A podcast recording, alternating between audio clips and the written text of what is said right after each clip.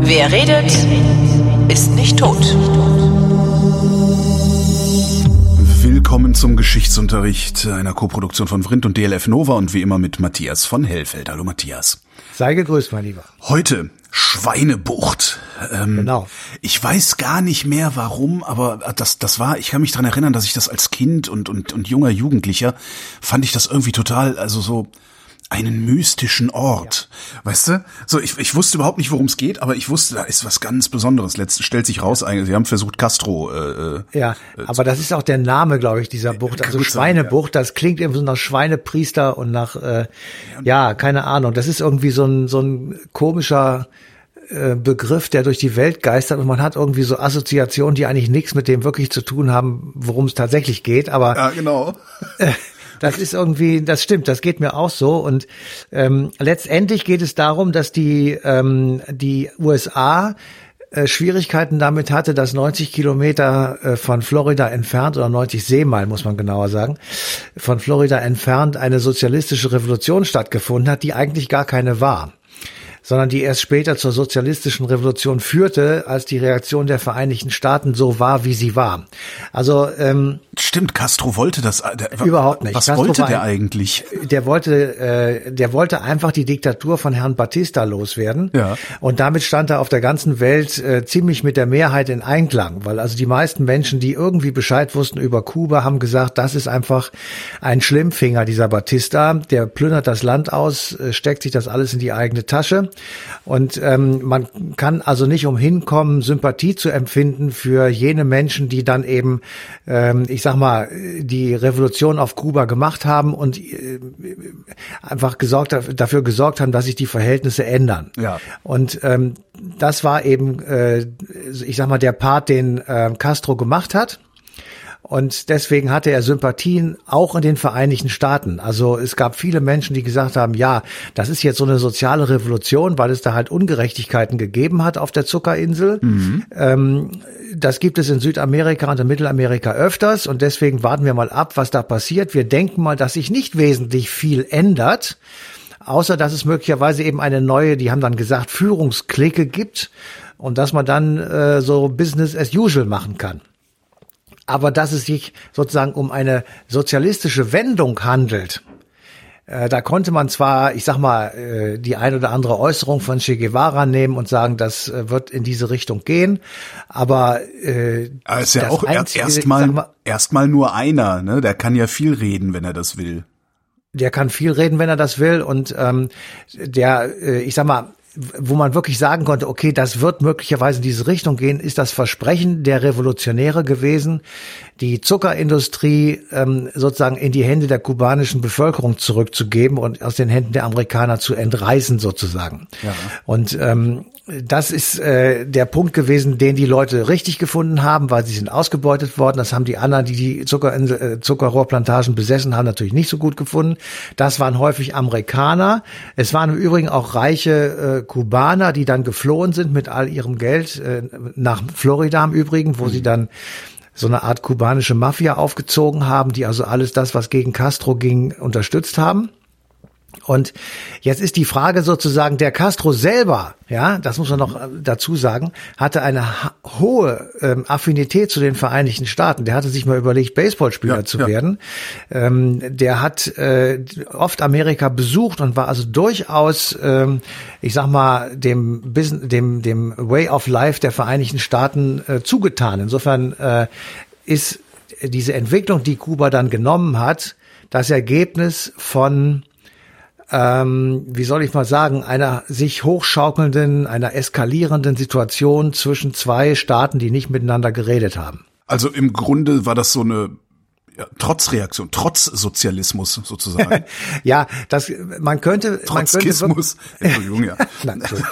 ähm, also wenn ich erzähle jetzt gleich mal, wie sich das hochgeschaukelt hat Ja. und wie bescheuert das eigentlich gewesen ist und äh, wie wie furchtbar aggressiv dann dieser kalte Krieg auch wurde um Kuba, denn kurz nachdem äh, die, die Schweinebucht passiert, ähm, kommt die Kuba-Krise. Also das hat ja alles auch miteinander zu tun. Also ich sag mal so, die diese Zuckerindustrie äh, wird nachdem die Revolution erfolgreich war Havanna, 1. Januar 1959, äh, hält Castro diese berühmte Rede in Havanna, wo ihm also nach sechs Stunden ununterbrochener Redezeit äh, eine weiße Taube auf der Schulter sitzt, die da angeflogen kam, was angeblich nicht initiiert war.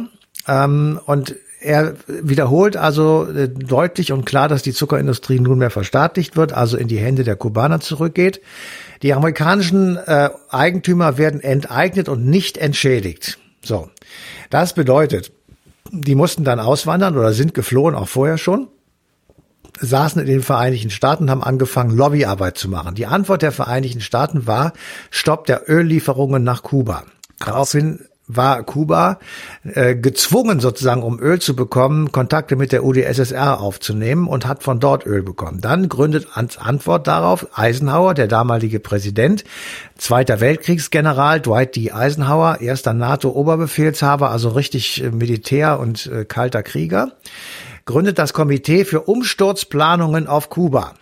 Warum, warum haben die USA so krass reagiert? Ja, weil, weil die, äh, die also der, der Kontakt zur, zur UdSSR, das war das Startsignal rot zu sehen und zu sagen, das wird jetzt äh, eine Auseinandersetzung zwischen uns und denen. Ja, aber äh, die haben ja schon, also warum haben die überhaupt die, die, die, die Treibstofflieferungen eingestellt? War Batista so beliebt bei, bei der US-Regierung? War das wieder so der typische Nein, überhaupt nicht. Der wurde vollkommen abgelehnt. Aber die, äh, die Kubaner haben die Zuckerrohrindustrie verstaatlicht und amerikanische Bürger enteignet. Okay.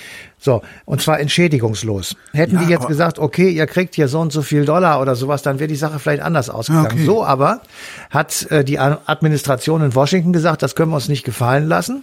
Wir stoppen jetzt mal die Öllieferung. Dann Die, nehmen die das ist Kontakt. nicht marktkonform. Ja.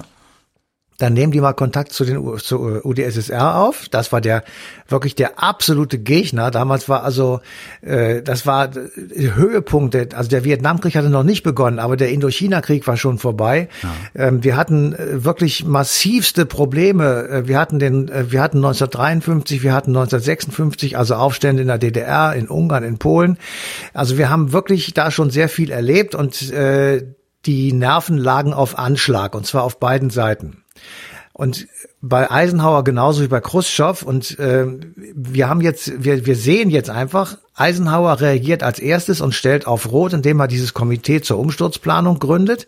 Dann weigern sich die US-Firmen, sowjetisches Öl zu verarbeiten. Das heißt, die, ja, dann, dann, dann bist du auf einmal im ganz großen Spiel drin.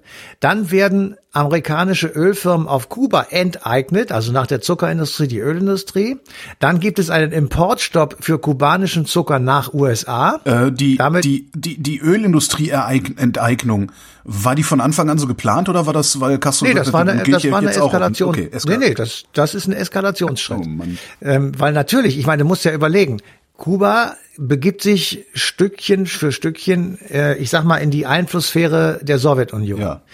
Dort sitzen kalte Krieger und haben die Hasskappe auf, wenn sie das Wort Amerika hören. Und die versuchen natürlich Castro sozusagen in ihr System einzubinden. Das ist doch klar. Die finden das ziemlich sexy, weil das ist, wie gesagt, 90 Seemeilen von Florida entfernt und mit jeder mittelmäßigen Rakete leicht erreichbar. Also ist das für sie ein, ein äh, sehr interessante Gegend dieser Welt. Also versuchen sie Einfluss zu nehmen. Also muss Castro das akzeptieren, obwohl er von vornherein sehr skeptisch ist. Und das wird sich auch dann sehr bald zeigen. Aber er hat keine andere Chance, weil er halt Öl braucht. Und das kriegt er aus der UdSSR. Und jetzt wird auf dem gleichen Wege, dann werden die amerikanischen Ölfirmen auf Kuba enteignet. Daraufhin gibt es keinen Zuckerexport mehr in die USA. Das ist ein wesentlicher Markt gewesen. Dann als dritten Eskalationsschritt auf Seiten Castros werden sämtliche ähm, amerikanische Unternehmen auf Kuba enteignet. Und dazu muss man wissen, es gab dort eine sehr äh, attraktive Tourismusindustrie Ja. für die Vereinigten Staaten. Also es gab Spielhallen, sowas wie Las Vegas. Ähm, es gab eben diese Unternehmungen. Es gab die Tabakindustrie, in der die Vereinigten Staaten sehr stark involviert waren. Es gab eben Zucker und Öl. Und diese Sachen wurden jetzt also äh, sozusagen entschädigungslos enteignet. Daraufhin im Oktober 1960 verhängen die USA ein Exportembargo ähm, gegenüber Kuba. So, und jetzt bleibt nichts anderes übrig für die Kubaner, als wirklich richtige Handelsbeziehungen mit der UdSSR aufzunehmen, also vertraglich vereinbarte Lieferungen. Und das, die Antwort darauf ist dann von den USA der Abbruch der diplomatischen Beziehungen. Das alles findet statt im Jahr 1960. Und ähm, Du musst dir jetzt dazu noch Folgendes vorstellen. Während das passiert, hocken in Florida die Exilkubaner. Ja. Ähm, also die sind ja, es wird ja gemunkelt, dass sie auch äh, der Motor hinter dem äh, Mord an äh, John F. Kennedy gewesen sein sollen. Das kann, kann man nicht so richtig sagen, aber es spricht wohl das eine oder andere dafür. Die sitzen da und sinnen nur auf Rache, sitzen auf vielen Millionen Dollar und sagen, wie können wir die einsetzen, um diesen, um dieses Sackgesicht aus Havanna wieder zu vertreiben. So, und sie unterstützen alles, was diesem Ziel entgegenkommt. Sie stellen eine eigene Brigade auf und sie sagen, das ist eine antikommunistische Brigade, das ist die Nummer 2506, also Brigade 2506. Mhm. Ähm, und die steht bereit, um eine Invasion auf Kuba durchzuführen. Wie viele Leute waren das? Weiß man das? Ähm, das sind ein paar tausend gewesen. Also okay. jetzt es ist keine Armee von Weltruhm gewesen, ja. aber immerhin. Ähm, es war schon, es, es war jedenfalls eine bewaffnete kleine Truppe. So, und äh, das alles passiert, während in den Vereinigten Staaten die Angst vor dem Kommunismus um sich greift. Stimmt, das war, wir, ja, oh Gott, ja, den haben wir ja, auch noch. Wir, Diese Panik. Wir, da, da werden Leute, da werden Leute mit Berufsverboten belegt, die ganze Filmindustrie wird durchleuchtet. Äh, Charlie Chaplin muss da vor so einem Komitee erscheinen. Ähm, also wirklich Leute, von denen man sagt, sag mal, geht's noch? Äh, was haben, was haben die jetzt mit Kommunismus zu tun? Das war die, die letzte Hexenjagd in den USA, oder? War das? Das war eine Hexenjagd ja. besonderer Qualität, genau. Aber wenn man sich jetzt mal so als Link nach heute, wenn man sich heute mal anhört, dass sehr, sehr viele Amerikaner davon ausgehen, dass die Demokraten den Kommunismus einführen wollen, also die Partei, die Demokraten, äh, heute im Jahr 2021, äh, dann fragst du dich auch, sag mal, habt ihr sie eigentlich alle noch an der Waffel? Das geht doch, wie kommt ihr darauf? Ja, da wüsste ja? ich halt gerne mal, ob die das wirklich glauben. Ja, oder ob die einfach nur verstanden haben, dass ihre, dass ihre ähm, denkschwachen äh, Wähler und Anhänger einfach blöd genug sind, das zu glauben. Also, also ist es Dummheit ich, oder ist es Niedertracht? Ja, das weiß ich natürlich auch nicht, aber es ist schon sehr erstaunlich, dass die Demokratische Partei in den Vereinigten Staaten von Amerika als kommunistisch oder sozialistisch abgequalifiziert wird. Und damit spielen die natürlich auf bestimmte Vorurteile an, die nach, nach wie vor in der, äh, in der Bevölkerung vorhanden sind, die es damals eben auch schon gab. Und damals gab es wirklich diese Hexenjacht mit Berufsverboten, mit, ähm, mit Gefängnisstrafen, mit allerlei anderen Dingen, die einfach ähm, wirklich äh, massiv äh, auf die Ängste der Leute angespielt haben. Und zu allem Überfluss hast du eben auch den tatsächlich weltweit stattfindenden Kalten Krieg. Wir befinden uns Anfang der 60er Jahre. Ähm, da kommt bald der Mauerbau, da kommt ähm, sehr, also ein paar Jahre später natürlich, aber immerhin der Aufstand in Prag, also der, der Ruf mhm. nach Freiheit. Da kommt ähm, der Beginn des Vietnamkrieges, also die Auseinandersetzung in Asien zwischen den beiden Supermächten. Da kommt das aufstrebende China unter Mao Zedong, die also auch mitmischen und so. Also du hast tatsächlich eine Weltlage, die extrem kompliziert ist. Und die kulminiert dann ja auch kurz danach eben in der berühmten Kuba-Krise. Und diese Invasion in der Schweinebucht, die ist eben tatsächlich etwas, was so eine Art Vorläufer darstellt, weil man, gesehen hat, Kuba, das ist ein Punkt, um den wird Krieg geführt. Wann genau war jetzt Schweinebucht? Im November, also äh, man muss ganz kurz vorher noch sagen, also 61 war das, ja. im äh, Frühjahr 61. Und ähm, die äh, davor finden in den Vereinigten Staaten Präsidentschaftswahlen statt. Das ist ein ganz wichtiger Punkt, damals wie heute. Die finden wie immer äh, im Anfang November 1960 statt und ja. gegenüber stehen sich der republikanische Kandidat Richard Nixon und der demokratische Kandidat John F. Kennedy. Und eigentlich war klar, dass der Vizepräsident Nixon, der war unter Eisenhower Vizepräsident, mhm. diese Wahl gewinnen würde. Er hatte also in den Polls relativ guten Vorsprung. Ähm, Kennedy hatte zwar den Charme des äh, Sunny Boys, Frauenhelden und äh, tu nicht gut, aber tu nicht gut, auch ein schöner Begriff, lange nicht gehört. Ja, ja aber ähm, ihm, ihm wurden eigentlich nicht so richtige Chancen eingeräumt, weil er also katholisch, Boston, Elite und so weiter. Also das war, ist nicht so das, womit man in Texas unbedingt punkten kann. Mhm. Ähm, aber er gewinnt diese Wahl trotzdem. Ähm, im Übrigen vermutlich, weil tatsächlich Richard Nixon eine derartig schlechte Fernsehshow abgeliefert hat, dass die Leute gedacht haben, wer ist das denn? ja, der hat geschwitzt wie so ein oh äh, auf, auf Turkey sitzender Alkoholiker und äh, hat gefaselt und sich äh, nicht gut äh, verkauft dort, währenddessen Kennedy alles weggelacht hat und gelächelt hat und einfach äh, so mit, ja, mit, mit so Standardsätzen. Ähm, schaue nicht, was dein Land für dich Ja. tun kann, sondern schaue, was du für dein Land tun kannst und sowas. Ja? Also er hat die Wahl gewonnen, der Kennedy. Und das Problem war jetzt, die Invasion in der Schweinebucht oder die Invasion auf Kuba, sagen wir es mal allgemeiner, die war unter Eisenhower schon geplant. Und eigentlich war verabredet, dass Richard Nixon, wenn er dann im Weißen Haus sitzt, äh, dieses alles durchführt sozusagen. Das heißt, er war in die, in die Planungen involviert. Jetzt verliert er die Wahl und Kennedy fällt dieses Teil sozusagen in den Schoß. Ja, er sitzt da einfach und sagt, oh, wir haben da jetzt irgendwas äh, sozusagen vorbereitet, von dem ich so nicht genau wusste.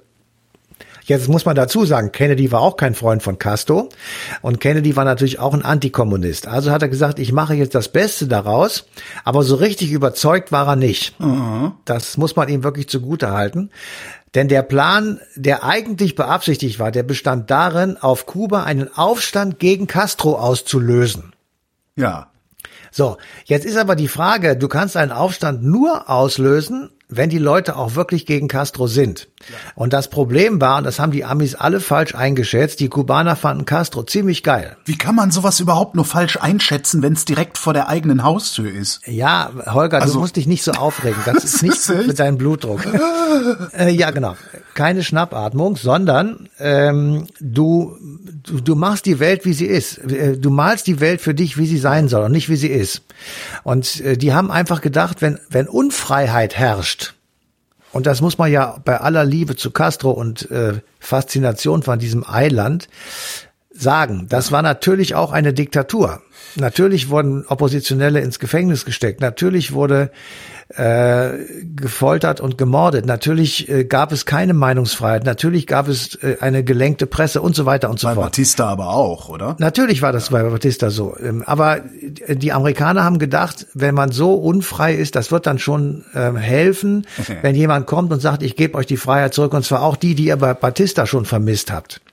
Ja, aber das, Das, war ist, eben das ist so ein. Fehlschluss, den machen wir bis heute, zu glauben, dass ähm, wir im Kapitalismus nicht auch in Unfreiheit leben würden. Es ist halt nur eine so andere Kram Art. zu erzählen, das hat damit nichts zu tun. Muss halt immer gucken, wenn hinterher durchschnittlich genauso viele unfrei sind wie vorher, also die Unfreiheit sich nur verschiebt, kann ich mir sehr gut vorstellen, dass äh, Revolutionen ausbleiben, ja. Ja, aber du musst immer gucken, wer verschiebt dann. Und wenn du bei denen bist, die verschoben werden in Richtung mehr Freiheit, dann bist du für die Revolution. Also egal. Ja, ja. Ähm, ich will nur sagen, das war eine Fehleinschätzung. Das heißt also, diese, diese Anti-Castro-Stimmung, die gab es so nicht. Und deswegen hat Kennedy, ähm, er hat ein, ein, ich sag mal, einen Schlingerkurs äh, äh, versucht. Er hat gesagt, öffentlich, es wird keine Invasion geben. Ähm, er hat diese Landungsbrigade, von der ich gerade gesprochen habe, diese Brigade 2506, da hat er die äh, Vollmachten massiv eingeschränkt und ähm, hat also äh, mit äh, also innerhalb der Administration klargestellt, dass die nur deshalb da ist, um diese Invasion durchzuführen, wenn es denn eine geben sollte und danach ähm, würde sie sozusagen sofort wieder abgeschafft. Hat sich diese Und- Brigade zu sicher gefühlt und dann selbstständig Nee. verselbstständigt? Nein, die hat sich nicht verselbstständigt. Die ist auf, die ist dann auf Befehl der Administration in die Schweinebucht geland, äh, Okay. gelandet und äh, hat das natürlich nicht auf eigene Faust gemacht. Dazu wären sie nur wirklich zu blöd nicht gewesen. Aber ähm, insofern ähm, muss man einfach sagen, dieses Ding endet im Desaster, weil es wirklich auch völlig dilettantisch dann durchgeführt wird. Äh, Ja klar, die haben, jetzt- sich, die haben sich so sicher gefühlt, dass die Kubaner mitziehen, dass sie ja, Genau, ein bisschen ja, und- und- dann, äh, äh, Aber sie, ja, aber sie sind eben auch militärisch, also das bin ich jetzt nicht der Richtige zu, aber das ist auf jeden Fall ähm, militärisch äh, so offensichtlich blödsinnig gewesen, dass man auf offener See irgendwo herangerudert kommt, sage ich jetzt mal, und auf dem, am Land stehen, erhöht auf dem Berg Leute mit Maschinengewehren. Ich meine, das, Okay, dass ja, das nicht das- gut geht, das kann man sich leicht ähm, das wissen vorstellen. wir seit, seit dem D-Day in der Normandie, ja. Das muss man, genau, da haben sie es aber besser gemacht. Ist jetzt egal. Einfach, äh, die, die, diese Invasion scheitert und wird natürlich zu einem öffentlichen Desaster für die Vereinigten Staaten von Amerika und zu einer, äh, ich sag mal, einer wunderbaren Gelegenheit, äh, Propaganda zu machen für sich, nämlich für Castro, äh, indem er sozusagen jetzt auch noch ein militärischer Held ist und ein Mensch, der die USA besiegt hat und einer, der ähm, das Recht der Kubaner, so zu leben, wie sie es gerne wünschen, äh, verteidigt hat. Also er war danach sozusagen völlig unangreifbar. Es ist also das Gegenteil von dem passiert, was eigentlich beabsichtigt war. Und jetzt, nachdem das passiert ist, äh, ist klar, Kuba wird Teil sozusagen äh, äh, des sowjetischen Imperiums. Das war jedenfalls in der Öffentlichkeit so. Tatsächlich aber ist es nicht so gewesen. Kuba war Teil der Blockfreien und war auch Gründungsmitglied der sogenannten Blockfreien. Also ja? blockfrei war Jugoslawien war blockfrei, ne? Hier Zum Beispiel, aber ja. Indien war auch blockfrei. Ah, ja, okay. Und äh, ganz viele, es waren, glaube ich, 50 Staaten, die eben in der Organisation der blockfreien Staaten waren, die sich weder dem Osten noch dem Westen zugehörig fühlten, die auch in dem Kalten Krieg keine Rolle gespielt haben, mit Absicht. Die wollten sich da raushalten. Aber ähm, was willst du machen, wenn die Amis nicht mit dir handeln und allen Handel unterbinden? Genau. Da kannst du ja nur noch mit den anderen spielen. Trotzdem hat natürlich, äh, genau das ist es, trotzdem, also weil die Amis halt diese Embargos gemacht haben und die einfach, äh, ich sag mal, Kuba haben auflaufen lassen, ähm, äh, ist natürlich klar gewesen, dass die Sowjetunion ähm, einen äh, sehr viel größeren Einfluss hat, als den USA lieb war. Und die blockfreien Organisation, die wird doch erst etwas später gegründet, also nicht jetzt schon in der Anfangszeit der 60er Jahre. Und das nächste, die nächste Eskalation sozusagen ist dann die Kuba-Krise, die äh, der Welt sozusagen vor Augen führt, dass, ähm, wie soll ich sagen, also die Historiker von heute sagen, das war der gefährlichste Ausbruch des Kalten Krieges. Mhm. Es gibt viele Leute, die sagen, wir standen damals äh, einen kurzen Schritt vor dem Dritten Weltkrieg und der wäre dann atomar gewesen. Ja. Ähm, und viele Leute sagen einfach auch, also die Historiker, die sich damit ernsthaft beschäftigen, die sagen, dass wir einfach nur Schwein gehabt haben, weil alle so viele Dinge falsch gelaufen sind ich sag mal so ein Beispiel, da wurde ein Aufklärungsflugzeug ähm, der Amerikaner, ähm, das nur fotografiert hat, ob da wirklich so Raketen stehen, ja. ähm, wurde von irgendeiner sowjetischen Abwehrrakete abgeschossen und äh, das ist normalerweise ein Grund, einen Krieg zu erklären. Ja. Das, ja, und das wurde dann nicht gemacht, weil die immer gesagt haben, na, wer weiß, vielleicht war das bei denen ohne Absicht, war es dann auch. Ähm, es wurde, es wurden Befehle nicht weitergegeben, deswegen sind die Schiffe, obwohl diese Blockade verkündet worden war, immer weitergefahren, weil sie nicht genau wussten, bis wohin das gilt. Ja. Also es sind viele Sachen, die wirklich desaströs gewesen und danach gab es dann das, was immer als rotes Telefon bezeichnet wird, was in Wahrheit eine Telegrafenleitung war, aber egal. Jedenfalls danach gab es dann Kommunikation. Und ich sag mal, der Beginn dieser Entwicklung, ähm, wo man so sagt, jetzt wir shiften so allmählich wirklich an den Rand eines heißen Krieges, das war eben halt die Schweinebucht und ähm, dass das eben ähm, letztendlich zu dem geführt hat, was ich gerade gesagt habe und dass das nicht wirklich zu einem dritten Weltkrieg geführt hat, das ist echt ähm, ja auch weitestgehend Zufall gewesen. Mhm vorspulen nach heute. Die USA sind ja immer noch nicht von ihrer Kuba-Paranoia weggekommen und äh, halten da ja immer noch alle möglichen Sanktionen aufrecht.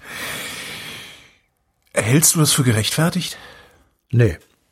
Natürlich. Also meine, meine Arbeitshypothese seit vielen Jahren ist ja, dass die USA Angst davor haben, dass Kuba als lebendiges Beispiel für ich sag mal, die bessere Gesellschaft vor ihrer Haustür sein könnte, weil hätte Kuba die Möglichkeit, ordentlich Geld zu verdienen, also ordentlich Handel zu treiben und würde halt trotzdem seine, seinen ja, Quasi-Sozialismus da fahren, ne, Ärzte für alle und gute Bildung und so weiter, ähm, dass das ein, ein Stachel im ideologischen Fleisch der USA wäre. Gehe ich da zu weit?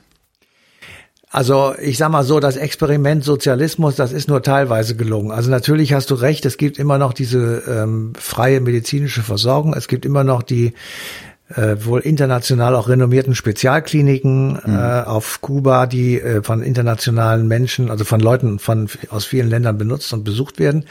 Aber natürlich ähm, herrscht nach wie vor äh, keine Meinungsfreiheit. Es ist nach wie vor sehr eingeschränkt alles. Mhm. Aber die Frage ist sozusagen Henne oder Ei.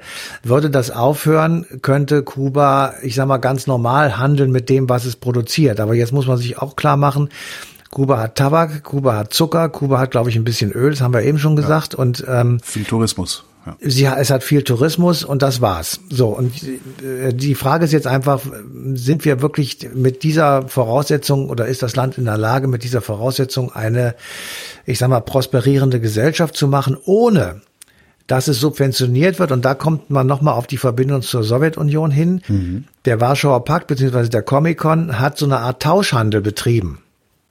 Die haben sich nicht gegenseitig bezahlt, ja.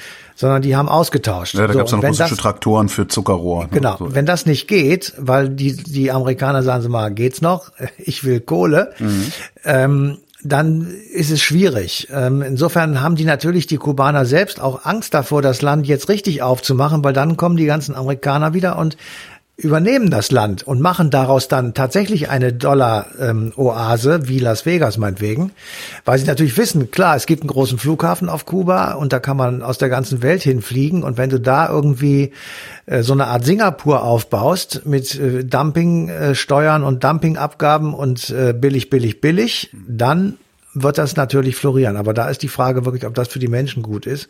Ja, man könnte es ja, man, man, man könnte das ja durchaus dann regulieren. Das Problem ist halt, glaube ich, dass ja. solange es solche scharfen Sanktionen gibt, bist du halt auch nicht in der Lage zu sagen, so, wir machen jetzt hier mal eine Tür auf und machen das behutsam oder sowas, weil natürlich ja. diese Sanktion sagt ja im Grunde äh, ganz oder gar nicht, Freunde. Ne? Ja. Ihr spielt jetzt also, nach unseren Regeln oder ihr spielt nicht mit.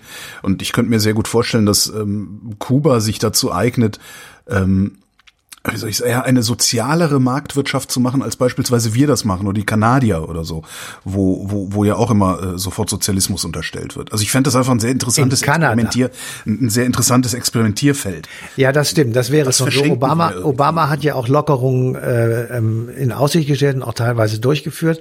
Trump hat sie wieder zurückgenommen, der, der kalte Krieger sozusagen, der ja dann nochmal kam. Und ähm, ich habe, also ja, das, das müsste man ausprobieren. Also ich kann das, ich bin kein Wirtschaftswissenschaftler, ich kann das natürlich letztendlich auch nicht ähm, großartig sagen. Kuba liegt eigentlich in einer Region, die einerseits ganz toll ist, nämlich Karibik. Wer jemals mhm. da war, weiß, wovon ich rede. Auf der anderen Seite aber haben sie jedes Jahr mit ein, zwei Hurricanes zu kämpfen, äh, die eben jedes Mal die Bananen, Bananenplantagen kaputt machen ja, und ja. ähnliche Dinge. Das sind natürlich wirklich auch große Schwierigkeiten, mit denen die zu kämpfen haben. Das muss man einfach mal fairerweise dazu sagen. Und insofern werden sie immer äh, damit große Probleme haben. Aber natürlich, der Versuch wäre es sicher wert, keine Frage. Matthias von Hellfeld, vielen Dank. Sehr gerne. Und euch vielen Dank für die Aufmerksamkeit und ähm, wir bitten euch doch mal einzuschalten bei DLF Nova und zwar am 12. April 2021. Da läuft die passende Ausgabe Eine Stunde History.